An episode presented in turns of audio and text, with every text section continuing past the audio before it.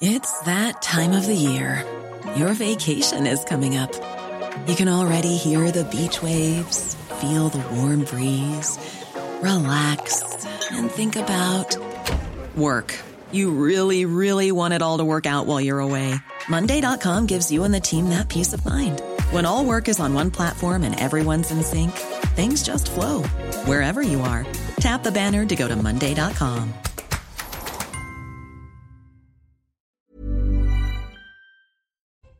Bienvenue à tous. Marc Monon vient de nous apprendre qu'il est exclu. Vous êtes exclu de face à l'info. Qui vous a viré? Bah, c'est vous, l'unanimité. N'importe quoi. Il veut toujours se rendre intéressant une seconde avant le générique. Vous avez qu'à venir avec un beau chapeau comme Mathieu Bocoté. Comme ça, on va voir que vous faites partie de l'équipe. Je vais lui en offrir un. Ah bah voilà, je sais pas si ça lui ira. Allez, la Minute Info. Sommeil à l'habiti, c'est parti.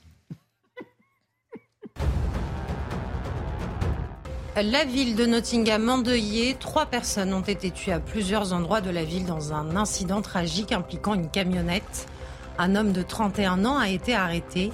Richie Sunak, Premier ministre, a aussitôt réagi sur Twitter qualifiant ces événements de choquants. Mes pensées accompagnent les blessés et les familles et les proches de ceux qui ont perdu la vie, a-t-il ajouté. Euh, Donald Trump à nouveau devant la justice. L'ancien président américain doit comparaître ce soir devant un tribunal fédéral de Miami dans le dossier des archives dissimulées sur sa propriété de Mar-a-Lago. Le milliardaire de 76 ans, un nouveau candidat à la Maison-Blanche, se verra notifier les charges qui pèsent contre lui. Et puis Kylian Mbappé dément une volonté de départ au Real cet été dans un tweet. Euh, Mensonge en même temps, plus c'est gros, plus ça passe. J'ai déjà dit que je vais continuer la saison prochaine au PSG, où je suis très heureux, ajoute-t-il, au lendemain de l'envoi d'un courrier annonçant à ses dirigeants son intention de ne pas activer une option pour une année supplémentaire à Paris. L'attaquant du PSG précise n'avoir jamais discuté d'une prolongation avec le club. De quoi mettre fin aux spéculations qui agitent la planète football depuis plus de 24 heures. Et au sommaire ce soir, la circulaire d'Édouard Philippe en 2017 interdit l'usage administratif de l'écriture inclusive.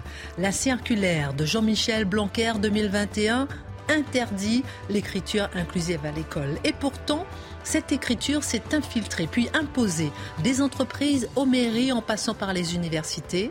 Comment s'est-elle imposée sans être obligatoire? Serons-nous tous condamnés à écrire en écriture inclusive L'édito de Mathieu Boccoté. Depuis au moins deux ans sans discontinuer, un réseau vendait à des migrants clandestins de fausses pièces d'identité ou encore de fausses fiches de paix qui étaient ensuite validées par des complices qui se trouvaient au cœur de l'appareil d'État, puisque c'est dans les préfectures d'Argenteuil, Nanterre et Bobigny que les fraudes étaient validées. Comment expliquer cette corruption à un tel niveau de l'administration Le décryptage de Dimitri Pavlenko. Le Conseil français du culte musulman affirme que l'abaya n'est pas un signe religieux. Circuler, il n'y a rien à voir, tout le monde s'est donc trompé De la même manière, à propos de l'attaque d'Annecy, Clémentine Autain déclare il n'y a pas de lien entre ce drame et l'immigration. Circuler, il n'y a rien à voir En quoi asséner des mots contraires à la réalité oblige à ne plus penser, à ne plus voir le réel Pourquoi ces exemples se multiplient? Le décryptage de Charlotte Dornelas. Un homme de 63 ans a été retrouvé mort ce week-end près de Lille dans le Nord. Le sexagénaire aurait été égorgé lors d'une altercation. Il serait sorti de son domicile pour demander à des individus d'arrêter de faire du bruit. Un jeune homme de 20 ans a été placé en garde à vue. Il a reconnu l'altercation. Fini le dialogue, fini l'écoute, fini la tolérance, mais la violence et le couteau Le regard de Marc Menon. Et puis certains affrontements aux États-Unis et au Canada interpellent et les mêmes scènes se répètent. D'un côté, des parents d'élèves issus de l'immigration et de l'autre, des militants LGBTQ, d'extrême gauche. Laissez nos enfants tranquilles crient des familles issues de l'immigration, parfois piétinants, avec des enfants sortis de l'école des drapeaux LGBT. Comment décrypter? Les immigrés déclarent défendre les valeurs traditionnelles de la famille? L'édito de Mathieu Bocoté. Une heure pour prendre un peu de hauteur sur l'actualité ce soir avec nos mousquetaires en pleine forme. C'est parti.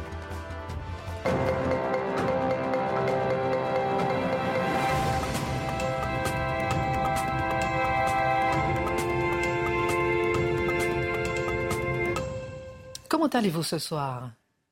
Si je suis réintégré dans la famille, je dis je vais bien. Il n'en a jamais été exclu. On va réfléchir. Alors, je, tiens à vous avertir que demain soir, nous allons faire un débat qui va être un petit peu tendu entre nos mousquetaires, puisque monsieur défend la nudité et pas le reste du plateau. Et on va parler un petit peu de sujets d'actualité autour de la nudité avec euh, Europe Écologie des Verts à Lyon. C'est bien ça. C'est exactement ça. Donc on en parlera demain et ça risque de tanguer. Je ne sais pas si on vous regardera après. Hein. Là, vous me porterez au nu à la fin. bon, le tour de table ce soir, ça va être à propos de Donald Trump qui va être inculpé, enfin qui est devant la justice dans un instant. Euh, il est accusé d'avoir mis en danger les États-Unis parce qu'il a conservé des documents confidentiels chez lui après son départ de la Maison Blanche. Alors on se demandera euh, si, euh, beaucoup se demandent d'ailleurs s'il s'agit du même système de diabolisation et de justice politique comme pour Eric Zemmour, comme pour Nicolas Sarkozy. Qu'est-ce qui dérange tant chez Donald Trump? On fera un tour de table avec nos mousquetaires. Pour commencer, le Figaro aujourd'hui sonne l'alarme contre l'offensive des militants de l'écriture inclusive qui serait aujourd'hui hégémonique à l'université. Et puis en l'espace de quelques années, Mathieu Bocoté, l'écriture inclusive est passée de la marge à la norme et il, en est, de plus, il est de plus en plus difficile de s'y opposer. Question, serons-nous tous condamnés à écrire en écriture inclusive? À tout le moins, la pression sera immense et dans les prochaines années, à moins qu'il n'y ait revirement qu'on ne peut pas annoncer pour l'instant, nous serons de plus en plus appelés à utiliser cette écriture nouvelle très étrange sur laquelle il faut revenir. Alors, d'écriture inclusive, de quoi parlons-nous? Il s'agit, parce que c'est, un, un, machin assez complexe, mais sur le fond des choses, il s'agit d'une volonté de faire le procès de la langue française qui serait en elle-même sexiste, on pourrait même dire hétérosexiste, et qui effacerait les femmes de la langue, mais qui effacerait aussi ce qu'on appelle aujourd'hui la non-binarité, globalement les trans et ainsi de suite.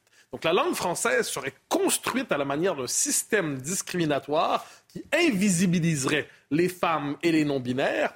Et dès lors, puisque nous sommes dans une époque où il s'agit d'assurer l'affirmation de la diversité, des femmes, des non-binaires et de tout ce qui viendra ensuite, il est nécessaire de déconstruire la langue pour faire apparaître ceux qu'elle avait étouffés, ceux qu'elle avait invisibilisés. La langue française est coupable. Ah oui, en fait, c'est une vision, je dirais que c'est une théorie conspirationniste. Hein. C'est dans l'écriture inclusive, c'est une théorie conspirationniste qui repose sur une vision fantasmée de la langue française. Une vision complètement barjot, soyons honnêtes. Et quand on s'intéresse euh, aux, militants et aux théoriciens de l'écriture inclusive, ils nous racontent toujours une forme de conspiration maléfique, masculine, qui commence autour du XVIIe siècle pour effacer les femmes, puis s'est reproduit d'une génération à l'autre. Et tout tardivement, aujourd'hui, on découvrirait la nature de cette conspiration qui aurait quitté nos consciences pendant quelques siècles.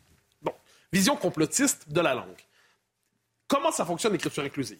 Il y a l'expression la plus euh, soft, la plus modérée, c'est le fameux tous et toutes. Donc, on double chacun des mots pour s'assurer. Donc, tous et toutes, auteurs, autrices, pompiers, pompières, euh, celles et ceux. Et ça peut donner quelque chose d'un peu étrange à l'occasion. Donc, on double tous les mots. Ça, c'est la version presque modérée. La prochaine étape, qu'on connaît, avec laquelle on est presque familier aujourd'hui, c'est la multiplication des points médians. Donc, vous allez écrire le mot cher, euh, chers amis, C-H-E-R, point E, point S. Et là, pour intégrer, pour visibiliser le féminin, ce qui fait des textes très souvent illisibles, faut-il, euh, ça vaut la peine de le dire. Donc ça, c'est la visibilisation. Il y a aussi la création, quelquefois, de réalités de, un monde alternatif. Et c'est l'apparition du fameux YEL. Le YEL dont on a parlé, qui est rentré dans le dictionnaire euh, il y a deux ans, si je ne me trompe pas. Donc, et là, l'écriture inclusive crée une réalité. Et là, c'est un peu toujours un peu étrange. Si je crée le mot, si je dis le mot elfe, est-ce que ça veut dire que les elfes existent soudainement? Bon, mais est-ce que l'utilisation du mot yel crée véritablement un troisième sexe indéterminé auquel il faudrait prêter autant d'existence que l'homme et la femme? Quoi qu'il en soit, le mot yel s'impose et puisqu'il est enregistré par le dictionnaire, on considère que ça va désormais de soi. Et là, il y a l'étape suivante. L'étape suivante, ce sera la création probablement de mots, non pas pour rajouter on pourrait dire la non-binarité, mais pour effacer la binarité. Demain, probablement des termes pour faire disparaître père, mère, euh, monsieur, madame, et ainsi de suite. Donc, probablement, on verra si ça arrive, mais des termes qui seront là pour faire gomme, pour gommer de la langue les vieux mots binaires. S'ajoute à ça un élément qui me semble assez important, c'est qu'elle, autrefois, elle était, autrefois, il y a environ deux ans et demi, elle était utilisée, l'écriture inclusive, dans les communications universitaires. C'était vraiment ça qui était étonnant. Et très rapidement, très rapidement, elle s'est imposée dans tous les, dans tous les domaines. Les communications d'entreprise, de plus en plus. Dans certains médias, on peut penser à Mediapart. On peut penser, euh, les jeunes générations commencent à l'intérioriser. On la voit sur les réseaux sociaux chez les plus jeunes. Et en l'espace de quelques années, une excentricité est devenue la norme. Or, vous avez eu raison de le dire. Édouard Philippe et Jean-Michel Blanquer ont dit non, ça ne passera pas. Mais manifestement, le nom des autorités politiques ne suffisait pas pour bloquer ce qui est moins entré dans les mœurs, ce qui relève d'une pression idéologique constante pour nous obliger à nous y plier. Et aujourd'hui, dans le papier du Figaro auquel vous faisiez référence, Sylvie Retailleau, ministre de l'Enseignement supérieur, explique qu'elle ne s'opposera pas à l'utilisation de l'écriture mmh. inclusive au nom de la liberté académique. Donc, c'est la falsification de la liberté académique au nom euh, qui, qui entraîne la destruction de la langue. On fera un petit tour de table sur ce sujet dans un instant, mais ma question, Mathieu, est peut-être la question à laquelle euh, il faut peut-être répondre maintenant, c'est comment elle a réussi à s'imposer et aussi rapidement. Ah ben exactement. Et là, c'est l'écriture inclusive, ce n'est pas qu'une mode. Quoi qu'en pensent nos amis de ce que j'appelle la droite bourgeoise. Hein. Vous savez, ceux qui se disent toujours ah, ça va passer et quand ils vieilliront, ils abandonneront cette, ce drôle d'idée. Non, c'est un marqueur de régime. C'est un marqueur de régime. Vous pensez vraiment Ah oui, c'est la langue d'un pouvoir. C'est la langue d'un pouvoir. Si vous vous intéressez, moi, ça me fascine quand un pouvoir nouveau s'installe, un pouvoir révolutionnaire. Pensez par exemple à l'URSS. Eh bien, il y a une transformation de la langue russe au moment où les, communistes en fait s'emparent de, de, la Russie, font la révolution et ils transforment la langue véritablement. Ils la transforment. Il y a, il y a des ouvrages assez passionnants qui ont été consacrés à ça. La langue se stérilise. La langue devient purement un instrument de propagande. Elle perd sa densité propre, elle perd son autonomie, elle devient instrument de propagande. Donc c'est un instrument, c'est un marqueur de pouvoir. Et le terme est là, écriture inclusive on comprend que si vous ne la pratiquez pas, vous demeurez fidèle à l'ancien régime linguistique qui est l'écriture exclusive. Sachant qu'aujourd'hui, le péché capital de tous les péchés capitaux, c'est l'exclusion, eh qui s'entête à ne pas écrire en écriture inclusive est donc coupable d'exclusion. Et ça, c'est mal. Euh, ça va assez loin. Hein. Ça peut aller dans une classe. Vous avez un professeur, et on le voit dans l'article du Figaro, mais on pourrait raconter mille histoires une classe de professeurs, soit dit vous pouvez répondre dans votre examen en écriture inclusive ou en français classique ou en français exclusif. Euh, vous pouvez donc écrire dans cette langue-là. Quelquefois, le plan de cours hein, est écrit en écriture inclusive. Donc, si vous êtes un étudiant qui n'est bon, pas trop militant, vous voulez envoyer un signal positif à votre prof parce que globalement, vous voulez avoir une bonne note, vous allez intérioriser la pratique de l'écriture inclusive comme marqueur pour dire j'appartiens au bon camp, dans l'espoir d'avoir le clin d'œil supplémentaire qui permet d'hausser la note. Mais c'est vrai pas seulement à l'école ou à l'université. C'est vrai aussi dans l'entreprise aujourd'hui. Si vous avez un directeur des relations, un DRH, qui envoie des, mails en écriture inclusive régulièrement, vous comprenez que c'est désormais le langage de l'entreprise. Et si vous vous entêtez à ne pas l'utiliser, vous passerez rapidement pour un dissident dans l'entreprise, quelqu'un de fermé aux femmes, de fermé aux non-binaires, de fermé à tous ceux qui étaient exclus de l'ancien régime linguistique. Et vous serez marqué.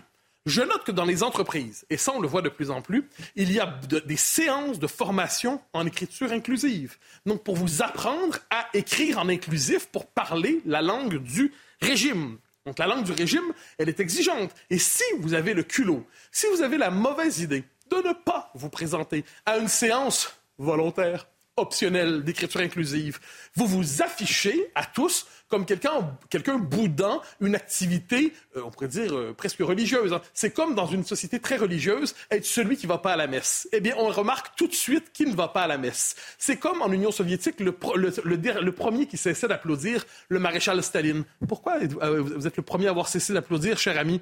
Eh Aujourd'hui, si vous avez une séance volontaire d'écriture inclusive et vous n'y allez pas, vous marquez dans l'entreprise.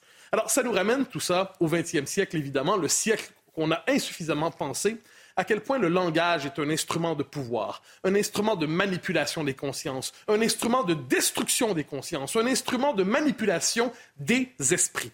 Donc, qu'est-ce qu'on voit? Certains mots doivent disparaître quelquefois. On ne doit plus les utiliser parce que ce mot, si on l'utilise, ça nous pointe vers une partie de la réalité qu'on n'a plus le droit de nommer. Donc, ces mots, si vous utilisez ce mot-là, on sait désormais que vous êtes dans le mauvais camp. Certaines expressions, Prenez des exemples. État profond, mondialisme, il y a peut-être d'autres expressions qui vous viendraient à l'esprit. Si vous les utilisez, la patrouille linguistique apparaît immédiatement en disant Ah ah vous avez utilisé ce mot, qui témoigne donc de votre appartenance à ce courant de pensée, qui témoigne donc du fait que vous êtes un dissident, vous pensez mal, et dès lors, nous serons en droit de vous exclure. Alors, l'écriture inclusive n'est compréhensible que dans cette logique, et elle est appelée à se radicaliser.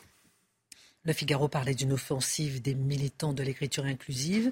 Est-ce qu'une contre-offensive des amoureux de la langue française est imaginable? La contre-offensive, c'est le thème du jour d'ailleurs, si je ne me trompe pas. Alors notre contre-offensive, de quoi, à quoi, à quoi peut-elle ressembler? D'abord, il faut savoir, et j'insiste vraiment, il faut savoir devant quelle bête nous nous retrouvons. Nous sommes devant une révolution religieuse, une révolution politique, une révolution idéologique qui veut arracher l'être humain à son héritage, sa culture, son patrimoine, jusqu'à la langue, qui veut stériliser la langue en en faisant, j'y reviens, un pur instrument de pouvoir. Ça, c'est l'élément de base. Donc, si on veut résister sur le plan des principes, je vous dirais, il faut se réconcilier avec la langue d'Ancien Régime. J'entends par là la langue française parlée jusqu'en 2021. Et qu'est-ce que ça veut dire? Ça veut dire fondamentalement replacer la littérature au cœur de l'espace public, au cœur de l'enseignement. Je pense que si on veut former sérieusement des consciences, ça passe par un retour à la littérature qui est le meilleur, je dirais, c'est le meilleur vaccin, clin d'œil à Marc, le meilleur vaccin contre tout ça, c'est véritablement une véritable connaissance littéraire. Mais, mais ce n'est pas suffisant. Je pense qu'il faut donner un petit guide de méthode en quatre conseils à nos amis qui voudraient résister au jour le jour à l'écriture inclusive. Ah ah! ah, ah parce que c'est fondé sur quelques observations autour de moi. D'autant, ne l'oubliez pas, que cette épidémie est plus forte chez moi qu'en France. Hein. Elle est encore plus forte au Québec qu'ici, donc on peut voir jusqu'où ça grignote les consciences. Alors, premier élément, premier conseil évidemment, ne jamais, jamais, jamais l'utiliser. Ne jamais l'utiliser par soi-même. Ne soyez pas le lâche qui décide de l'utiliser pour envoyer un signal. Vous savez, les espèces de conservateurs modérés qui font carrière dans le progressisme officiel. Hein? Donc, ils envoient un petit. Ils l'utilisent un peu pour envoyer le signal qu'ils se couchent. Si vous vous couchez un peu, les amis, vous vous coucherez beaucoup. Deuxième élément, refusez de participer aux séances de formation en écriture inclusive si vous êtes en entreprise. Refusez. Et, sauf si vous, vous êtes vous congédié le lendemain, évidemment. Si vous êtes obligé d'y participer, n'hésitez pas à marquer votre défiance envers cela et jugez un bon usage, faites un bon usage pour ridiculiser cette méthode, cet enseignement. Souvent, les formateurs en écriture inclusive n'ont aucun sens de l'humour et ils s'effondrent lorsqu'on en parle. Et dernier élément, si vous êtes parent, évidemment, réconciliez vos enfants avec les classiques de la littérature. Si on a tout cela à l'esprit, il faut savoir qu'on a devant nous des progressistes radicaux qui veulent contrôler nos rêves, nos désirs, nos lieux de vacances, nos fantasmes, nos aspirations, nos mots, notre langue, nous pouvons leur dire non. Dimitri. moi, j'ai reçu un coup de fil euh, ce matin d'une agence qui me proposait un invité pour expliquer aux entreprises qu'aujourd'hui, on pouvait faire appel à des formateurs pour éduquer les salariés à l'écriture euh, inclusive, à l'écriture inclusive, aux pratiques d'ethnicité, etc., etc., tout le charabia. Énorme. Bon, je, leur ai, expliqué que ce serait bien qu'ils se renseignent euh, euh, savoir à qui les appelle avant de démarcher, parce qu'en l'occurrence, évidemment, moi je suis pas tout à fait client. Non, mais, mais, j'ai bien aimé le terme d'éduquer, ça m'a frappé les oreilles. Mais entre nous, euh, Marc Menon, on n'a pas besoin d'éduquer nos enfants à déjà ne pas faire de fautes d'orthographe, ils ne savent pas lire, ils sont de moins en moins à savoir lire à la fin du primaire. Non, mais là, c'est les encourager à la faute d'orthographe. Mais la faute d'orthographe n'a aucune importance. On est dans le saccage de la langue. C'est-à-dire que, d'abord, on parle de langage, on parle de communication. La langue, c'est une ambition, la langue. C'est de la musique, la langue. C'est quelque chose qui nous élève. Et là, soudain, c'est de nous écraser c'est de nous empêcher d'exister. Et pour reprendre ce qu'ont dit euh, mes deux camarades Mathieu et Dimitri, c'est également le façonnage dans l'ethnie, c'est-à-dire qu'on en est maintenant au comité de bien-pensance dans le monde de l'édition. C'est la conséquence même de cette saloperie qu'est l'écriture inclusive. Résistons, résistons, résistons, et on gagnera toujours. Il faut simplement avoir le courage de nos ancêtres. On a le mode d'emploi de Charlotte. mais simplement pour ajouter, euh, on va dire quelque chose, je suis absolument d'accord, il faut euh, dénoncer la manipulation des militants, mais de tout temps, les militants militent. Et sur la question de la volonté politique, on a un grave problème, parce qu'on a vu une détermination extrême sur euh, le terrain de la liberté académique n'a pas été évoquée quand certains professeurs ont fait des déclarations qui les ont mis en dehors de l'université en 4 secondes. C'était pourtant des déclarations qui étaient passibles de contester sur un terrain intellectuel ce qui est normalement le cas à l'université. Là, il y a, là, il y a du monde pour les mettre dehors. Il n'y a personne pour résister quand il y a une, une, conférence qui est annulée. Et par ailleurs, il n'y a personne non plus pour s'imposer sur le terrain euh, de l'écriture inclusive. Dernier mot. En, trois secondes, vous avez peut-être vu à quotidien tout récemment, euh, des, les gens des linguistes atterrés faisaient la promotion d'une écriture qui respecterait plus l'orthographe. L'orthographe serait une névrose. Hum. L'orthographe, on devrait la sacrifier. Elle est de trop. Au même moment, on veut imposer l'écriture inclusive. Et celle-là, on doit l'écrire sans faire de faute. Comprenons bien la logique. On appelle ça le sacrifice de la langue française et l'imposition d'une réécriture inclusive. Et ça, soudainement, vous n'aurez pas le droit de faire de faute en écrivant en inclusif et on va vous punir si vous refusez de le faire. Vous êtes exceptionnel. Hein. vous êtes brillant. Non, mais j'aime bien. J'accepte le compliment, mais. Non, vos analyses et tout, j'adore. On prend un café après ah, Vous prendre un verre, ah, Je rigole, je rigole. Oh je retiens en tout cas le langage instrument euh, de pouvoir. Euh, Dimitri, une histoire ahurissante avec vous ce soir et j'aime bien votre sens de la pédagogie, ça va être intéressant à, à, comprendre. Des policiers viennent de tomber sur un réseau spécialisé dans la fourniture de kits de faux papiers pour accéder aux droits de séjour en France. Bref, une filière de régularisation illégale qui vendait ses services à des clandestins avec un degré de sophistication rarement vu en France. Dites-nous en plus sur cette affaire qui illustre malheureusement trop bien l'énorme problème hmm. de fraude. Oui, alors on a beaucoup parlé, vous savez, de la fraude sociale, la fraude fiscale, la fraude documentaire la troisième fraude, entre guillemets. Mais je pense en fait, ce serait plus avisé de l'appeler la mère de toutes les fraudes parce que en France, dans un pays qui a forte intensité administrative, si vous n'avez pas de papier, vous n'existez pas, vous pouvez rien faire. On ne fraude que dans un système où on a des papiers en règle. J'ai pas dit des papiers authentiques, j'ai dit des papiers en règle. La fraude documentaire, alors donc ce sont les faux papiers, les fausses attestations, fausses fiches de paye, faux permis de conduire, les faux documents, donc, mais ça peut être aussi les documents authentiques qu'on obtient par euh, des moyens frauduleux, le mensonge, les fausses déclarations, etc. Hmm. Alors le réseau là dont on parle, lui, c'était un réseau de faussaires, donc il fabriquait vraiment des faux documents extrêmement convaincants, nous disent des enquêteurs, avec en plus, vous l'avez dit tout à l'heure, des complicités au sein même de l'administration. Alors c'est TF1 qui sort l'affaire à un moment assez opportun dirons-nous, pour les autorités, puisqu'on est, vous le savez, en pleine offensive sur le terrain des fraudes fiscales comme sociales. Donc, évidemment, il y a une dimension de communication politique hein, de, la part du ministère de l'Intérieur autour de ce réseau qui a été euh, donc euh, démantelé. Alors l'histoire est la suivante, c'est lundi dernier, la sous-direction chargée de la lutte contre l'immigration irrégulière à la préfecture de police de Paris. C'est l'un des très nombreux services du ministère qui s'occupe de la lutte contre la fraude et contre l'immigration illégale. Parce que malheureusement, cette lutte contre la fraude documentaire, elle est extrêmement dispersée. Donc ce, service interpelle en région parisienne cet homme, une femme qui, depuis deux ans, proposait donc ces fameux, euh, ces fameux kits complets de documents permettant d'obtenir une carte de séjour. Elle, ça coûtait 15 000 euros en espèces. Euh, et le réseau, pour ce prix-là, vous fournissait donc des documents d'identité, des passeports, mais aussi tout ce qu'il faut pour prouver, pour justifier de votre présence fictive ou non, de votre activité fictive ou non sur le sol français, c'est-à-dire des fiches de paye, des avis d'imposition, des ordonnances médicales, des contrats de travail, etc. etc. Euh, avec ça, en fait, ce qui est formidable, c'est que vous pouvez faire valoir tous les droits qui vont avec. Hein. c'est ça l'enjeu, la parfaite intégration administrative, si vous voulez. Alors, et pour les documents qui sont les plus difficiles à falsifier, je pense notamment à la carte nationale d'identité, le passeport, etc. Là, à ce moment-là, les faussaires faisaient faire par des Turcs, par une officine en Turquie qui faisait ça apparemment avec un très très très bon niveau et qui envoyait en fait les faux documents par simple colis postaux à récupérer en relais. Vous voyez, c'est aussi simple que ça. Et l'ingéniosité du réseau, elle résidait dans le fait de fournir à leurs clients des papiers d'identité non pas français, mais de nations européennes. Vous allez comprendre pourquoi une carte d'identité tchèque, slovène, croate, italienne, polonaise, etc. Pour deux raisons. D'abord parce que c'est plus facile à copier que la carte nationale d'identité française qui a quand même un assez bon niveau de sécurité. Ensuite parce qu'au moment où vous montez votre dossier de carte de séjour, parce que pour, en l'occurrence ça s'adresse à des clandestins qui veulent obtenir un titre de séjour en France. Vous, la première chose qu'on vous demande quand vous faites la démarche, je l'ai faite moi-même cet après-midi, c'est votre situation. Est-ce que vous êtes européen? Est-ce que vous êtes britannique? Est-ce que vous êtes algérien? Ou est-ce que vous êtes d'une autre nationalité? Alors, vu la masse des demandes, si vous cochez case européen, bah, il y a beaucoup moins, il y a beaucoup moins de contrôle. Et puis de toute façon, c'était là le truc aussi, c'est qu'à l'étape suivante, le réseau avait des complices en préfecture, pour valider les faux documents. C'est là, où c'est exceptionnel. Ah bah là, c'est de la corruption pure et simple. Hein. Et c'est tout l'enjeu du, niveau de, enfin comment dire, euh, du niveau de, avec lequel on paye en fait nos fonctionnaires, parce qu'il y a des fonctionnaires mal payés, ce sont des fonctionnaires corruptibles, évidemment. Et c'est ça que montre aussi cette histoire-là. Et là, évidemment, la force du réseau, c'était ça. C'est qu'il y avait encore moins de chances qu'on les détecte, parce qu'en préfecture, les personnes chargées de valider ces documents, donc c'est des postes stratégiques, étaient euh, dans la combine. Et donc après ça, si vous faites toutes ces démarches que ça vous aboutissez, c'est gagné. Vous avez la carte de séjour de citoyen européen ou suisse, c'est le nom de ce document, qui est valable 5 ans, qui est renouvelable automatiquement, donc c'est 10 ans de présence en France, et c'est les mêmes droits que si vous vous faites naturaliser. C'est-à-dire que pour 15 000 euros, pour 15 000 euros, c'est quand même un excellent placement.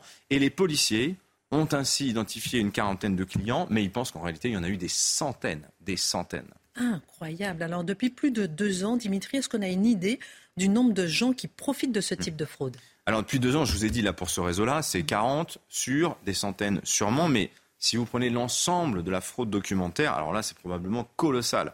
Malheureusement, on n'a pas de chiffres, on n'a que des estimations. Septembre 2020, il y avait une commission d'enquête relative à la lutte contre les fraudes aux prestations sociales qui avait démontré, en utilisant un échantillon de faux documents européens, que 40%, plus de 40% des identités européennes frauduleuses parvenaient à s'inscrire à la sécurité sociale. Avec une fausse carte d'identité, vous pouvez, vous avez une chance sur deux de vous retrouver inscrit à la Sécu, d'obtenir ce qu'on appelle le NIR, le numéro euh, d'identification, euh, qui vous ouvre ensuite les portes de euh, la générosité française, les portes de notre protection sociale. La boucle est bouclée. Combien ça coûte à l'État On pose la question dans un instant. Passionnant votre enquête. On marque une pause à tout de suite. Retour sur le plateau de Face à l'info, on parle de cette fraude de documentaire avec Dimitri Pavlenko. Plusieurs personnes se demandent qu'est-ce que vous regardez sur votre gauche régulièrement. Alors pour le téléspectateur, comme on vous dit tout, et on regarde le chronomètre parce que tout le monde est chronométré. Je fais pas beaucoup de signes comme ça, mais monsieur regarde le chronomètre. il me fait pas confiance, donc il est tout le temps en train de regarder le chronomètre tout le temps. Donc arrêtez de regarder le chronomètre. Voilà. Des formations professionnelles. Dimitri, fraude capital. Mm. Combien cette fraude documentaire, donc de papier, d'identité, fiches de paye, etc., validée par des préfectures comme Bobigny, euh, Nanterre, Argenteuil, mm. combien ça coûte à l'État?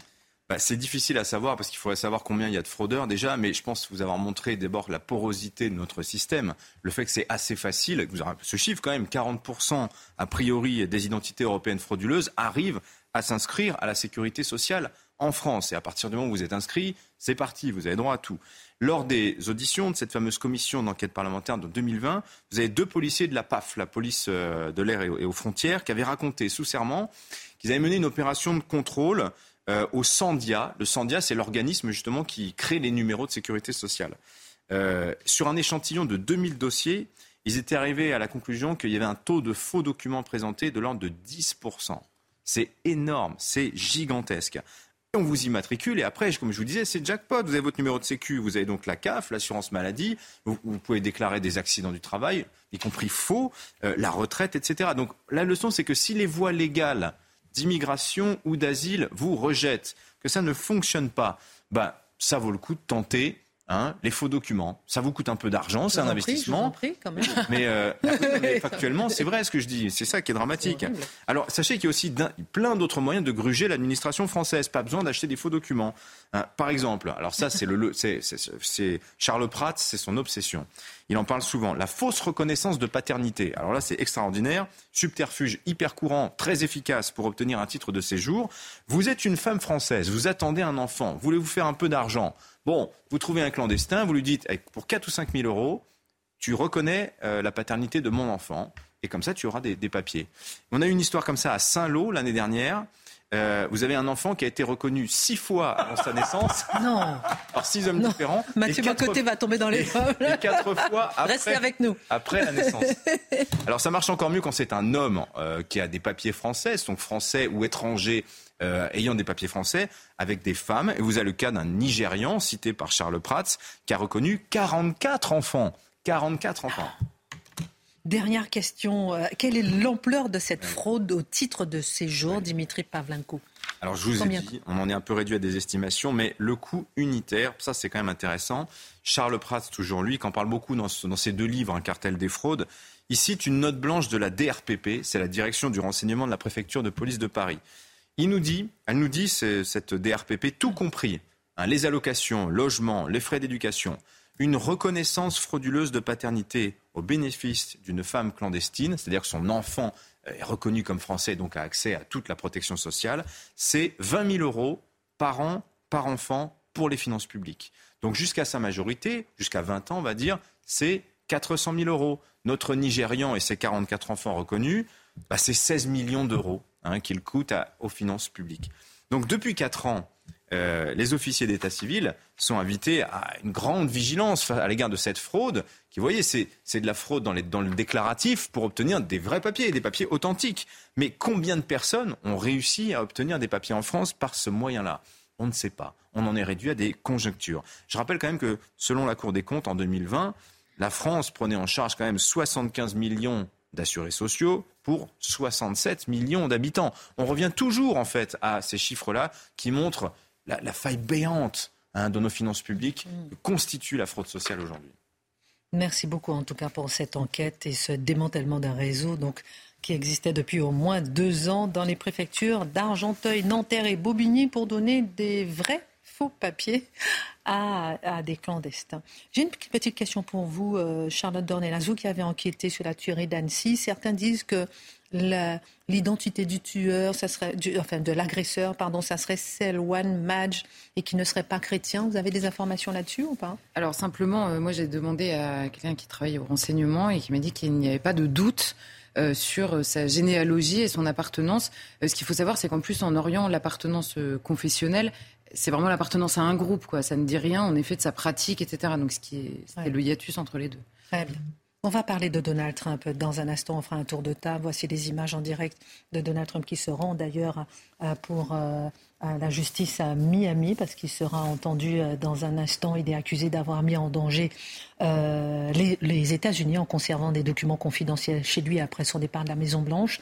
Cette enquête est la plus grave de toutes celles qui visent Donald Trump. Et on fera un petit tour de table pour savoir un petit peu s'il euh, c'est une euh, sorte de médiatisation, diabolisation, on va dire, de, la justice pour euh, empêcher Donald Trump d'aller à la présidentielle de 2024. On en parlera dans un instant. Juste avant, Charlotte Dornelas, il y a un sujet sur lequel on va s'arrêter. Régulièrement, le port de la baya anime les débats dans les établissements scolaires français et certains dénoncent des atteintes à la laïcité.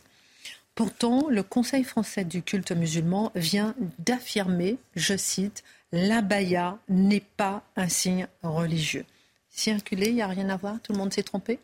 Parce qu'on comprend en tout cas, c'est que tout le monde tourne autour du pot et personne n'utilise les bons mots et n'identifie le vrai problème. Parce qu'il faut bien comprendre l'enjeu de cette déclaration du CFCM. Au début, on se dit ah bon bah formidable, bah alors du coup euh, il n'y a plus besoin de la porter si c'est pas un signe religieux. Non, évidemment, l'enjeu de cette déclaration c'est quoi? C'est si la baya est un vêtement religieux, alors la loi qui interdit le port des vêtements religieux à l'école s'applique. Si la baya n'est pas un vêtement religieux et que c'est simplement du domaine culturel, ou du domaine de la liberté de chacun, la loi ne s'applique pas. Et dans un pays qui renonce à l'assimilation, eh bien, ce pays est bloqué. Chacun euh, fait ce qu'il veut avec les traditions culturelles qu'il veut. Hmm. Alors, il y a trois étapes dans la déclaration du CFCM. Un, la contestation du fait qu'il s'agisse d'un vêtement religieux. Donc, je les cite, nous sommes dans le droit de nous interroger sur l'autorité qui, dans notre République laïque, a décrété que l'abaya est un signe religieux musulman. Pour nous, ce vêtement n'en est pas un. Alors, on n'a qu'à les prendre au sérieux. déjà, c'est moins une autorité que toutes les personnes qui encouragent les jeunes à l'école à porter euh, des abayas pour euh, revendiquer précisément leur appartenance religieuse, déjà pour commencer. Mais prenons-les au sérieux. Si ça n'est pas une obligation religieuse, alors c'est du domaine de l'offensive culturelle étrangère. Parce que c'est quand même nouveau, la baya en France, c'est importé depuis l'étranger. Donc c'est une offensive culturelle étrangère, prenons-le au sérieux, moi j'ai pas de problème. Simplement, en France, il y a une culture qui s'impose et qui prime, c'est la culture française. Bon, à la limite, on pourra avoir ce débat-là avec eux. Deuxième chose, le CFCM accuse ensuite ceux qui y voient un symbole religieux. Parce que c'est évidemment de leur faute, hein, beaucoup plus que des autres. Et là, ils disent, le CFCM dit avoir le sentiment d'être face à un énième débat sur l'islam et les musulmans avec son lot de stigmatisation. Alors là, la stigmatisation, on va reprendre encore le dictionnaire, on va faire ça parce que les mots, euh, on a besoin d'un dictionnaire parce que plus rien ne veut plus rien dire jamais. Donc la, stigmatisation, c'est le fait de remarquer, de faire remarquer, de voir une différence entre deux choses qui sont différentes. Or, qui, qui stigmatise quand il ne s'habille pas comme les autres? Eh ben, La personne qui porte la baya, en fait. Donc la stigmatisation, elle est voulue par la personne qui porte la baya, notamment quand il y a un débat sur le port de ce vêtement si particulier. On peut choisir autre chose dans sa garde-robe. Non. Très bien. Ensuite, la troisième chose, le CFCM aborde la question de la liberté, notamment sur le terrain culturel. C'est vraiment la partie la plus intéressante. Je les cite encore. Dans la tradition musulmane que nous défendons, un vêtement quel qu'il soit n'est pas un signe religieux en soi. Il suffit de parcourir les pays à majorité musulmane pour se rendre compte que les citoyens de ces pays, de toute confession, ne sont pas distinguables par les vêtements qu'ils portent. Alors sur la question de la baya, c'est-à-dire la robe longue, peut-être. Bon, la, question du voile, c'est un peu différent. Hein. Vous allez dans les pays à majorité musulmane, les, personnes qui ne sont pas, les femmes qui ne sont pas musulmanes ne portent pas le voile. Parce que évidemment, le débat se porte sur la baya, c'est le même sur le voile. Hein. Mais l'argument des pays à majorité musulmane, comme ils disent, il est intéressant. C'est bien parce que la majorité musulmane impose la primauté de sa culture par le nombre que d'autres personnes qui n'appartiennent pas à la majorité musulmane de manière confessionnelle, ont adopté la culture de la majorité. Donc on va répondre que dans les pays à majorité musulmane, ils font ce qu'ils veulent avec la baya. Mais là, en l'occurrence, on est en France et la majorité n'est pas musulmane. Et donc la culture française précède la minorité musulmane importée et qui importe avec elle ses traditions culturelles. Donc on pourrait très bien leur répondre sur ce terrain en leur disant, en effet, la majorité impose sa culture ailleurs. Et donc en France, la majorité va imposer sa culture en France, puisque ça n'est pas, je cite, un vêtement religieux. Enfin, la conclusion, elle est assez claire, c'est que chacun utilise les mots à sa façon. Il utilise, on l'a vu mille fois avec le mot laïcité, chacun redonne une définition pour l'arranger à sa sauce. Hein. Là, on voit bien le CFCM, au nom de la défense de la laïcité, nous explique que la baya n'est pas religieux. Mais finalement, la seule réponse qui compte, c'est que islamique ou pas, la baya n'est pas un vêtement français. C'est ça la question. Et donc, à l'école, on pourrait se dire, personne ne s'habille comme il veut. C'est pas vrai en fait. On, ne peut pas arriver. On aura le débat demain, mais on peut pas arriver. Un enfant ne peut pas arriver à l'école nu, même si la tradition culturelle de la famille est nudiste. C'est pas possible. Donc il y a bien des codes en fait pour s'habiller. Donc même sur le terrain euh, que veut euh, le CFCM, il y a une différence culturelle. Alors on répond à ça. Oui, mais le jean est une tradition culturelle importée, vestimentaire. Oui, d'accord, mais elle est importée par tout le monde en même temps. La baya, ça ne concerne pas tout le monde. C'est pas une évolution vestimentaire en France. C'est certain qui arrivent et qui veulent marquer leurs différences culturelles précisément par rapport au pays qu'est euh, la France et à ses traditions culturelles. Donc c'est beaucoup plus une fragmentation qu'une évolution des mœurs, on va dire. Mais c'est intéressant parce que beaucoup de musulmans ne portent pas la baya Évidemment, en France et beaucoup de musulmans, par exemple, au Maroc, à Marrakech, par exemple, de musulmanes, par exemple, ne portent pas non plus la Évidemment. Et d'ailleurs, il y a un retour de la question de la baya hein, euh, ces, dernières, euh, ces dernières années, voire ces derniers mois, précisément parce qu'il y a une revendication d'affirmation différente stigmatisante, si je vous ai dire. Alors, des vérités sont donc ainsi euh, assénées. Je reprends. Euh, le Conseil français du culte musulman dit la baya n'est pas un signe religieux. Nous avons également, un peu dans le même style, on va dire, d'asséner des, réalités qui n'en sont pas, peut-être. Clémentine Autain qui a déclaré au sujet d'Annecy qu'il n'y a pas de lien entre le drame d'Annecy et l'émigration.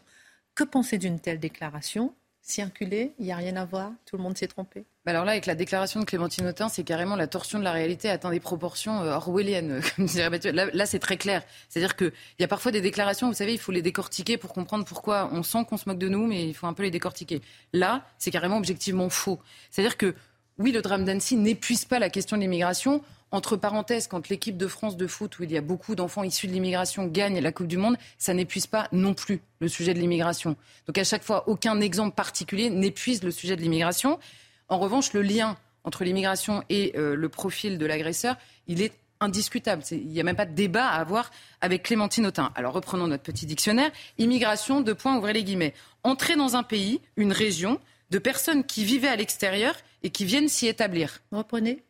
Excusez-moi. Entrer dans un pays ou, une région, on va dire entrer dans un pays de personnes qui vivaient à l'extérieur et qui viennent s'y établir. La définition de l'immigration. Définition de l'immigration dans le Robert. Hein, je donne mes sources. Bon.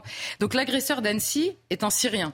Il n'est pas d'origine syrienne, comme j'ai vu dans certains articles. Il est syrien. Bon.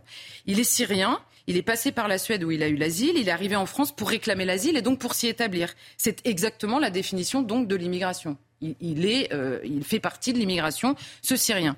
Mais Clémentine Autain, pourquoi est-ce qu'elle dit ça? Elle explique cette négation de la réalité. Elle dit je suis en désaccord complet avec la petite musique qui s'est fait entendre sur les thèmes et sur l'agenda de l'extrême droite. Revoilà l'extrême droite. Donc c'est pour ça qu'il n'y a pas de lien. Parce qu'elle ne veut pas être sur l'agenda de l'extrême droite, donc il n'y a pas de lien. Donc on se dit, c'est quoi l'agenda de l'extrême droite dans la séquence?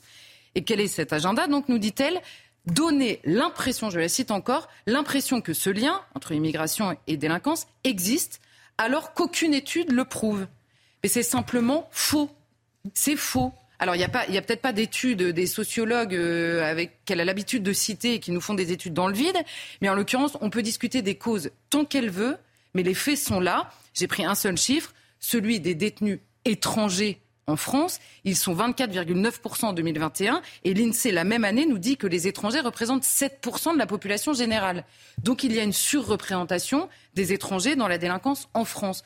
On peut discuter de tout ce qu'elle veut, mais pas de ça. C'est absolument impossible, de la même manière qu'il est impossible de nier le lien entre l'immigration et le profil de l'agresseur d'Annecy. Alors, dernière question. Lorsqu'on voit ces deux euh, nations, on va dire d'un côté le Conseil français du culte musulman qui dit l'abaya n'est pas un signe religieux, de l'autre Clémentine Autain qui dit euh, euh, le drame d'Annecy n'a rien à voir avec l'immigration. Que peut-on retenir de ces deux euh, exemples de débats apparemment sémantiques? Ben, Quand on sait que c'est le sujet de fond qu'on veut évacuer, c'est la réalité même qu'on veut évacuer parce qu'elle contrevient à l'idéologie que l'on veut défendre, eh bien, on nie l'existence même de la réalité. Alors, soit on invente des mots, soit on les tord, soit on change leur signification, soit carrément on dit que ça n'existe pas, et avec un peu de culot, ça passe. Parce qu'avec avec un peu de culot, ça passe à force. Et on voit que finalement, on est sur le même genre de terrain, et on a une, comment dire, l'idéologie, en l'occurrence diversitaire, euh, nous dirait Mathieu, elle s'est imposée par deux offensives parallèles, que je résume à gros traits, mais un, pendant de très nombreuses années, on a dit simplement, pour évacuer le débat de fond, on a dit l'immigration est une chance. Pourquoi? Parce que la différence est une richesse. C'était globalement le truc qui était asséné. Et d'un autre côté, on nous disait la France, en revanche, elle est une idée, une idée qui se fonde sur des valeurs universelles. Donc c'était les deux euh, choses qu'on nous disait en, parallèle. Mais alors la seule question, c'est l'immigration est une richesse parce que c'est une différence, une différence par rapport à quoi? Par rapport à des idées et des valeurs universelles. Donc il y a une différence qui s'établit dans l'universalité de nos valeurs? Ben non, évidemment, la différence, on la voit, on la constate dans les mœurs, dans les coutumes, dans la manière de s'habiller et de manger. Pourquoi? Parce qu'elle est différente de tout ce qui fait qu'on est français dans les mœurs, et c'est tout ce qui précisément, dans le même mouvement, a été dénigré. La culture, l'histoire, le drapeau, encore sur le t-shirt de notre ami Henri, le drapeau euh, français. Donc la vraie conclusion, c'est que l'idéologie a tellement supplanté à la réalité dans le discours de ces gens-là que la discussion est rendue impossible, tout simplement. La discussion et le débat, on dit nous sommes amoureux du débat, on dit la liberté d'expression, mais ces gens-là n'en veulent plus, puisque le seul fait de rétablir la vérité des faits contrevient à leur idéologie tellement elle nous saute aux yeux. Donc voilà, ce sont des gens qui empêchent tout simplement la discussion à dessein, à dessein. Ce qui est interpellant, c'est que beaucoup de personnes tombent dans le piège. Bah, bien sûr. Se bandent les yeux et tombent dans cette idéologie. C'est assez. Oui, parce qu'en parallèle, en plus, on vous dit si vous, si, si, vous ne dites pas, si vous ne répétez pas, c'est un peu le catéchisme, hein, si vous ne répétez pas le catéchisme, vous êtes déjà suspect. Et si vous dites l'inverse, alors là, vous êtes carrément dans la haine. Ce sont des propos haineux. Bah, forcément, c'est un peu euh, culpabilisant. Merci beaucoup, euh, Charlotte. Un homme de 63 ans a été euh, retrouvé mort ce week-end près de Lille, dans le Nord. Le sexagénaire aurait été égorgé lors d'une altercation. Il serait sorti de son domicile pour demander à des individus d'arrêter de faire du bruit. Un jeune homme de 20 ans, placé en garde à vue, a reconnu l'altercation. Marc, maintenant, je me tourne vers vous. Est-ce que c'est on va égorger son voisin qui vous demande de ne pas faire de bruit? Plus d'écoute, plus de tolérance, plus de discussion, plus de débat? Ben Forcément. Heureusement, quand même, c'est une offense. Vous avez quelqu'un qui vient vous dire fais moins de bruit. Mais enfin, moi, je suis touché là dans mon intime, je suis touché dans ma capacité à vivre. Quel est cet individu qui ose On revient à ce que mes trois camarades viennent dénoncer, c'est-à-dire qu'on est dans une société avec cette idéologie qui nous enferme les uns les autres, et donc une sorte de boursouflure du petit égo où on n'admet pas de devoir sacrifier une parcelle de ce qui doit être, pour moi, la façon d'existence. C'est-à-dire qu'on m'a enfermé, j'appartiens à une petite communauté, quelle qu'elle soit. Alors ça peut être une communauté religieuse, ça peut être une communauté de fêtards, ça peut être une communauté de ci, de là. Et dorénavant, je veux que tout le monde reconnaisse ma façon de vivre et celle-ci a la prééminence sur l'ensemble de la vie commune. Avant, c'était exactement le contraire. Avant, chacun reconnaissait qu'éventuellement il pouvait être différent, mais pour que la société puisse s'épanouir, il acceptait de renier sa spécificité pour que l'on puisse rayonner et être dans cet échange. Je n'arrivais pas en disant on pense comme ça, j'arrivais en disant voilà comment je pense et échangeons des arguments. Aujourd'hui, on n'échange plus d'arguments.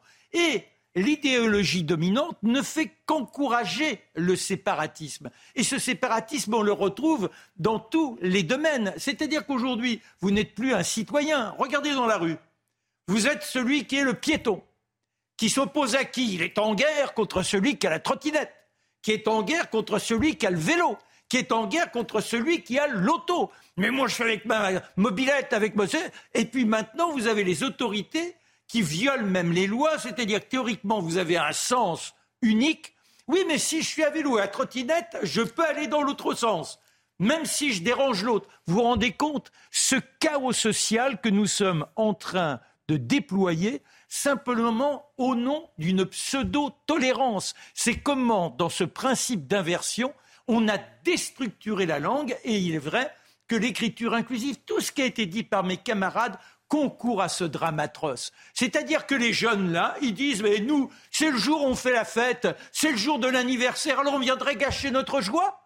Mais ils ne veulent pas savoir si dans le même temps cet homme-là est malade, si sa femme est malade, s'il y a des individus qui sont en deuil, qui ont besoin de recueillement. Je m'en fous, c'est mon jour de joie. Vous n'allez quand même pas me contrarier. C'est mon droit. Et sinon, eh bien, vous êtes dans le non-respect de mon individu. Vous vous rendez compte La victimisation. Le faire taire a gagné. Le faire taire a gagné. Et je, je n'ai pas à justifier, même poliment, de demander à quelqu'un de s'amoindrir. Le fait simplement d'intervenir, c'est une insulte, c'est une offense qui est intolérable. Et la communauté aujourd'hui, parce que c'est la communauté nationale, c'est plus la nation, c'est la communauté qui doit reconnaître toute cette petite fragmentation où chacun s'excite selon sa petite intériorité. Donc, la moindre contrariété m'est intolérable. Et dans tout cela, on attise quoi? Eh bien, les haines. L'autre devient insupportable, mais pire que ça, l'autre n'existe pas. Je lui dénie le fait d'arriver dans ma petite bulle. Ma bulle, elle est là. La meilleure preuve, vous avez quelqu'un qui prend le portable, qui est là, qui gueule, il ne veut pas savoir si vous êtes, vous, en train d'avoir soit un soliloque, soit d'avoir une contrainte. On, s'en moque. Ce qui compte, c'est que moi, j'ai envie de crier je ne sais trop quoi, de propos ineptes à quelqu'un ailleurs, et ça ne ça ne m'intéresse pas de savoir quelles sont les conséquences de mes gestes. L'important, c'est que je ne sois pas dérangé, que je ne sois pas vexé, que je ne sois pas froissé. Quelle solution, Marc Menon? Ben, La solution, il nous faut lutter contre l'écriture inclusive, il nous faut lutter contre... Mais oui, toute cette infamie qui est déployée par certains qui se disent politiques, ils ne sont pas des politiques, ce sont des idéologues. Il y a une grande différence, reprenons le, dictionnaire. Un idéologue, c'est quelqu'un qui matraque, qui affirme, mais qui ne démontre pas. Un politique, c'est quelqu'un qui essaie d'entraîner, mais en justifiant sa prise de position, qui dit, voilà, nous sommes une nation, comment nous partons dans une direction avec l'immense navire que nous formons Eh bien, les autres, les idéologues, veulent simplement que chacun, à son petit poste, puisse déterminer la voie qui est la sienne. Donc, si vous ne pouvez pas suivre cette voie, L'autre, il faut le nier, il faut le tuer. Et c'est pour ça qu'on n'a jamais vu autant de personnes dans la violence. et tout est bon. 120 à 140 agressions au couteau par jour en France. Voilà, vous vous rendez compte? C'est-à-dire que l'autre n'est pas important. L'autre n'a pas de valeur. Mais même moi, je n'ai pas de valeur parce qu'au nom de mon petit moi-je, j'ai oublié ce que j'étais. J'ai oublié que j'étais un être humain. Je ne suis qu'un être de caprice. Je suis qu'un immondice qui vit selon ses instincts. Merci pour votre regard, Marc. Maintenant, dans un instant, laissez nos enfants tranquilles. Laissez nos enfants tranquilles. Qui dit ça? Ce sont des personnes de l'immigration aux États-Unis, au Canada, euh, qui, euh, parfois piétinant euh, le drapeau LGBT, s'adressent à des associations LGBT en disant laissez nos enfants tranquilles. On en parle dans un instant pour essayer d'analyser tout ça. On va regarder les images en direct de Donald Trump qui est en train d'arriver à, à Miami, au tribunal de Miami. Il est accusé d'avoir mis les États-Unis en danger en conservant des documents confidentiels confidentiels chez lui après son départ de la Maison-Blanche. Cette enquête est la plus grave de toutes celles qui visent Donald Trump. Cerné par de nombreuses enquêtes d'ailleurs, ces fervents défenseurs déclarent que les démocrates tentent par tous les moyens d'enfermer Trump en vue des présidentielles de 2024. Beaucoup se demandent donc s'il s'agit du même système, Mathieu Bocoté, je me tourne vers vous, de diabolisation et de justice politique que pour Nicolas Sarkozy comme pour Éric Zemmour. Qu'est-ce qui dérange tant chez Donald Trump? Les, deux affirmations peuvent être vraies. C'est-à-dire que Donald Trump peut avoir euh, peut fait quelque chose de très répréhensible en amenant chez lui des documents confidentiels qu'il n'aurait pas dû amener, élément 1. Et par ailleurs, on est de moins aux États-Unis d'une psychologie de guerre civile, ce qu'on appelle chez les républicains aux États-Unis la weaponization. Donc, on, l'instrumentalise, euh, on, transforme la justice en arme pour liquider des adversaires politiques. Et sur le mode du deux poids, deux mesures. Donc, d'un côté, Trump, manifestement, ce qu'on comprend du droit américain, n'aurait pas dû amener ses documents chez lui. Par ailleurs, il y a un acharnement à son endroit, une volonté de l'exclure à tout prix de la prochaine course, surtout qu'il a devant lui la momie Biden, qui, si c'est le seul candidat que les démocrates peuvent amener devant Trump, on peut dire que ça rehausse les chances de Trump. Tu sais qu'il va y avoir un vrai enjeu pour le procureur qui a été nommé, avec une espèce de Elliot Ness euh, du, 20, du 21e siècle. Il était au tribunal pénal international euh, pour les crimes de guerre contre le Kosovo. On l'a ramené pour instruire cette affaire-là il va falloir qu'il prouve que ce n'est pas un acharnement euh, politique. Mais il y a aussi de l'autre côté une vraie désinvolture, de Donald Trump. Je veux dire, des documents, des cartons entiers, il gardait ça dans la salle de bain, il a eu mille occasions de les rendre, il ne l'a jamais fait. Donc voilà, c'est... C'est-à-dire que c'est de la fracturation pure pour, la vie politique américaine, cette histoire-là, malheureusement. Oui, je crois qu'on ne peut pas défendre Trump pour défendre Trump. Trump peut représenter un courant d'idées, ça c'est respectable. Mais l'individu en tant que tel, je crois, quand on lit entre les lignes, n'est pas toujours spécialement fréquentable. Et ce n'est pas parce qu'on a été président de la République que l'on n'a pas à rendre compte. Et je ne suis pas persuadé qu'en l'occurrence, ce soit spécialement un acharnement. Beaucoup bon, je ne suis pas américain. Beaucoup de gens demandent, les défenseurs de Trump, est-ce que Joe Biden est plus fréquentable? Ah mais non, mais, ça je ne crois pas. C'est une question. Non, mais vous avez raison. Mais à ce moment-là, il faut poser la question parce que c'est le fils de Joe Biden qui s'est rendu coupable de je ne sais trop combien d'actions mais je crois qu'il y a aussi une lutte contre lui, donc on cherche à le faire tomber. C'est ça. Restons un peu euh, aux États-Unis et même un peu au Canada, euh, Mathieu Bobcoté, euh, puisque c'est une scène nord-américaine assez récurrente ces jours-ci. On voit des militants LGBT qui se retrouvent devant des parents musulmans, devant les écoles, et qui s'affrontent autour de l'éducation sexuelle à l'école. On a même vu au Canada des enfants musulmans, on l'a vu en titre tout à l'heure, piétiner le drapeau LGBT que cette scène nous dit-elle sur les différentes causes minoritaires qui sont au cœur de notre époque? Je précise que les images que vous avez, qu'on a montrées en titre, elles tournent assez peu dans les médias, néanmoins, parce qu'il y a un grand malaise. J'arrive immédiatement au cœur de notre sujet.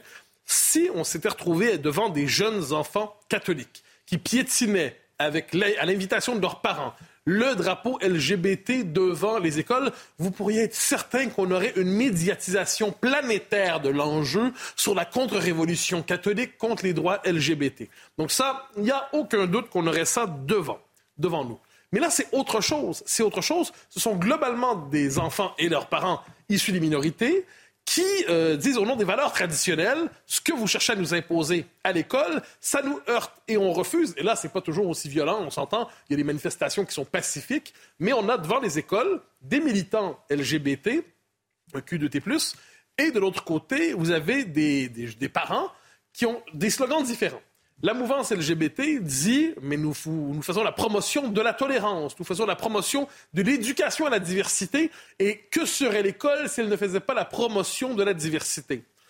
Mais de l'autre côté, les parents qui s'opposent à cette éducation sexuelle sur le mode très militant disent un peu comme la chanson de Pink Floyd, Hey teacher, leave us kids alone. Hein, professeur, laissez nos enfants tranquilles. Et c'est le slogan qui s'impose dans toute cette mouvance qui aujourd'hui toujours issu de l'immigration, je le précise. Hein. Euh, c'est visible. En fait, quand je le disais, quand c'est pas issu de l'immigration, il y a un traitement médiatique beaucoup plus grand. Mais quand on a ces affrontements devant les écoles, eh bien, le discours des, opposants, c'est mais la paix à nos enfants. Un jour, ils se demanderont bien ce qu'ils sont, mais théorie du genre à l'école, drag queen à l'école, faites la liste et ainsi de suite, on n'y est pas favorable. Alors, dans cet état d'esprit, ce qui est intéressant, c'est la situation de la gauche. C'est ça. parce qu'on peut là penser... un peu erreur 4 ah ben oui. comme dit Guillaume Bigot. nos amis de gauche, euh, on en a quand même plusieurs, ont voué un, un culte, ont prêté serment de fidélité à toutes les minorités. Et il y a dans leur esprit une conception très hiérarchisée de la société. Hein, au bas de la société, hein, la base de l'humanité, dans les égouts de l'humanité, hein, c'est la lie d'humanité, c'est l'homme blanc hétérosexuel de plus de 50 ans bedonnant. Lui, on peut s'en débarrasser, on veut le liquider. Et au sommet de la, de la société, il y a les minorités. Mais laquelle? Laquelle, là, on est devant un choc à gauche. Est-ce que la, minorité sacralisée de référence, c'est le LGBTQ ou est-ce que c'est le migrant, euh, dans ce cas-là, musulman? À, laquelle des deux minorités devons-nous prêter allégeance? Normalement, on pourrait dire qu'elles ne s'entrechoquent pas. Il n'y a, pas de choc politique entre l'une et l'autre. Mais là, leurs intérêts aux autres, d'un côté l'agenda LGBT, de l'autre côté le, conservatisme social de certains musulmans, entre en choc. Et là, ça crée une réaction de panique parce qu'à qui peut-on se vouer dans un tel scénario? La gauche ne sait plus à qui se vouer. Donc, qu'est-ce qu'elle fait? Elle se fait discrète et elle espère secrètement que demain, d'autres piétinent les drapeaux LGBT devant l'école pour pouvoir enfin les dénoncer. S'ils pouvaient ressembler un peu à la manif pour tous version nord-américaine, enfin, elle serait soulagée. Mais pour l'instant, c'est pas ce qui se passe. Alors, c'est compliqué. J'ai deux questions. Une, euh, en France, comment ça pourrait se passer? Par exemple. Et puis une autre question, en d'autres mots, la gauche s'empêtre désormais dans ses contradictions idéologiques. Mais c'est exactement ça. on est devant un logiciel, le, logiciel diversitaire depuis 40 ans. Je répondrai sur la France parce que ça s'en vient en Europe aussi. Depuis 40 ans, c'est le logiciel diversitaire qui se définissait, donc c'était la sacralisation des minorités contre la civilisation occidentale pensée comme hétéro-patriarcale, phallocentrique, blanc-triarcale. On connaît tout le vocabulaire. Mais là, une fois qu'elle est à la veille de tomber, peut-être, eh on constate que les intérêts coalisés, la convergence des luttes, l'intersectionnalité, mais ça portait une bombinette intérieure. Et la bombinette explose, ou c'est l'effet boomerang, si vous préférez. Et ça, on l'avait vu, soit dit en passant, aux Pays-Bas. C'est intéressant, les Pays-Bas, c'est un laboratoire de euh, cette, question. La critique du multiculturalisme en Europe, elle n'est pas née aux Pays-Bas, mais elle a trouvé un écho particulier aux Pays-Bas. Pourquoi? Parce qu'il disait globalement, nous sommes une société libérale, et pas seulement libérale, mais libertaire, une société qui veut maximiser les bonheurs de l'individualisme jouisseur et hédoniste. Très bien. Et là, la présence de l'immigration musulmane entrait en choc avec les revendications libertaires, avec les revendications qui étaient très présentes, qui sont même au cœur de la culture néerlandaise, le modèle Amsterdam, le modèle Amsterdam disons ça comme ça. Et on a vu émerger une critique libérale, on pourrait même dire libertarienne, du multiculturalisme et de l'islam et de l'islamisme aux Pays-Bas en disant ça ne fonctionne pas. Et Oui. Non, répondez à ma dernière question. On a terminé. Ma dernière question. En France, par exemple, LFI va se battre pour qui?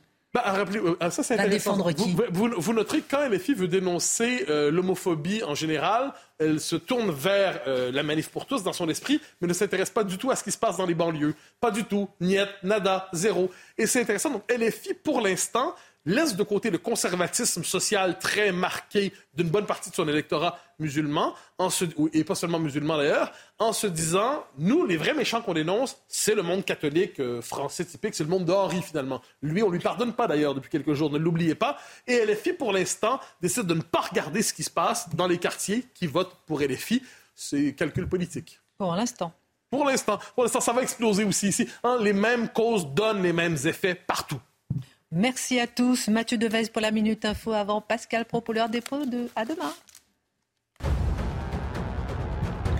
Emmanuel Macron s'engage à relocaliser en France la production de 50 médicaments. Le chef de l'État l'a annoncé lors d'un déplacement en Ardèche sur le site du laboratoire pharmaceutique Aguetan.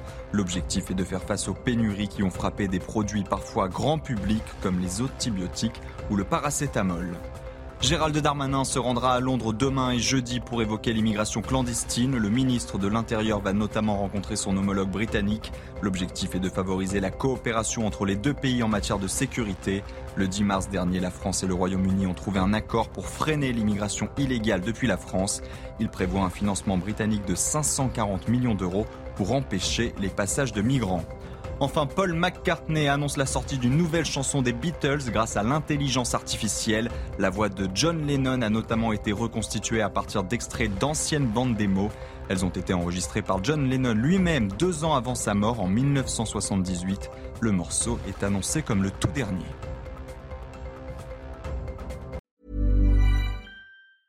Even when we're on a budget, we still deserve nice things. Quince is a place to scoop up stunning high-end goods for 50 to 80% less than similar brands. They have buttery soft cashmere sweaters starting at $50, luxurious Italian leather bags, and so much more. Plus, Quince only works with factories that use safe, ethical, and responsible manufacturing. Get the high-end goods you'll love without the high price tag with Quince. Go to quince.com/style for free shipping and 365-day returns.